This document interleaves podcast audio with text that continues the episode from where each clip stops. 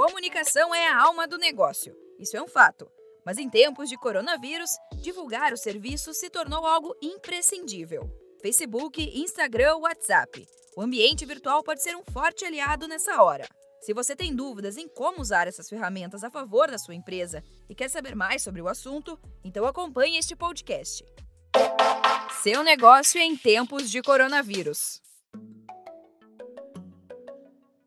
Pessoal! No terceiro dia do evento Seu Negócio Digital em 5 Dias, a gente teve a participação de representantes do Google, do Facebook e do WhatsApp Business. Eu estou aqui com a consultora do Sebrae, Juliana Segalho, que acompanhou todas as apresentações para fazer um resumo do dia. É, Ju, como foram as palestras e quais as dicas que os especialistas passaram para fazer uma boa divulgação online?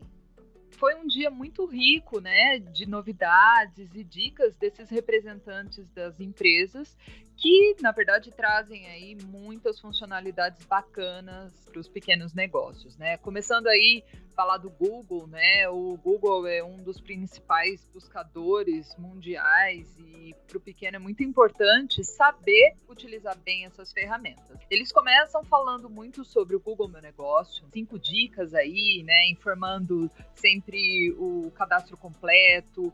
Nesse momento aí, se houve alguma alteração da sua entrega, do seu telefone, dos seus horários, a importância de fazer postagens. Né? Uma dica que a gente dá aqui como consultor do Sebrae nessa questão, já baixa o aplicativo e deixa o celular porque você tem mais agilidade para ir respondendo os seus clientes. Ainda falando um pouco sobre o Google, eles falam também sobre a importância de você gerenciar e continuar fazendo anúncios através das ferramentas do Google Ads. Mas assim, tenham sempre atenção redobrada ao tom da comunicação, né? As informações que a sua empresa está oferecendo e se a sua empresa pratica algum tipo de solidariedade, né? O engajamento com a comunidade também sempre é muito aceita pelo consumidor, né? E até tem aí uma preferência. É, um outro ponto que o pessoal do Google colocou é o acompanhamento das tendências de mercado, né? Essa união entre a loja física com o digital. Pense digitalmente, né? Sempre para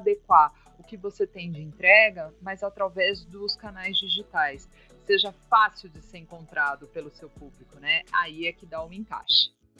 Ju, e aí a gente também teve a presença de uma representante do Facebook e também do WhatsApp Business, né? Hoje acho que a maioria das pessoas está se comunicando pelo WhatsApp, faz compra, pedidos, e teve essa funcionalidade nova que o WhatsApp anunciou, que foi o serviço de pagamento pelo aplicativo.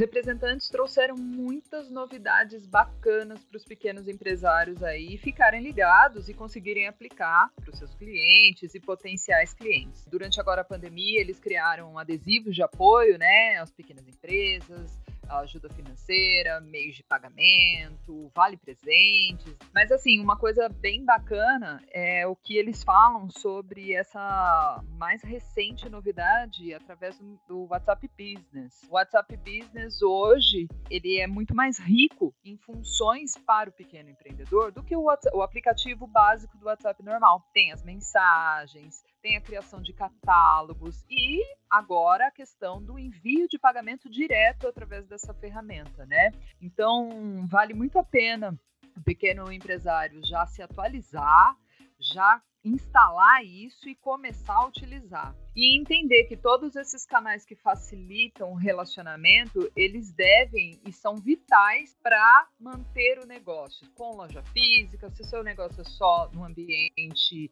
de internet, mas assim, esse relacionamento virtual, ele é vital, ele é usado. 80% dos negócios ainda são considerados iniciantes no que tange ao marketing digital. Então, estar por dentro, se atualizar disso é fundamental para a saúde e para os resultados aí das pequenas empresas.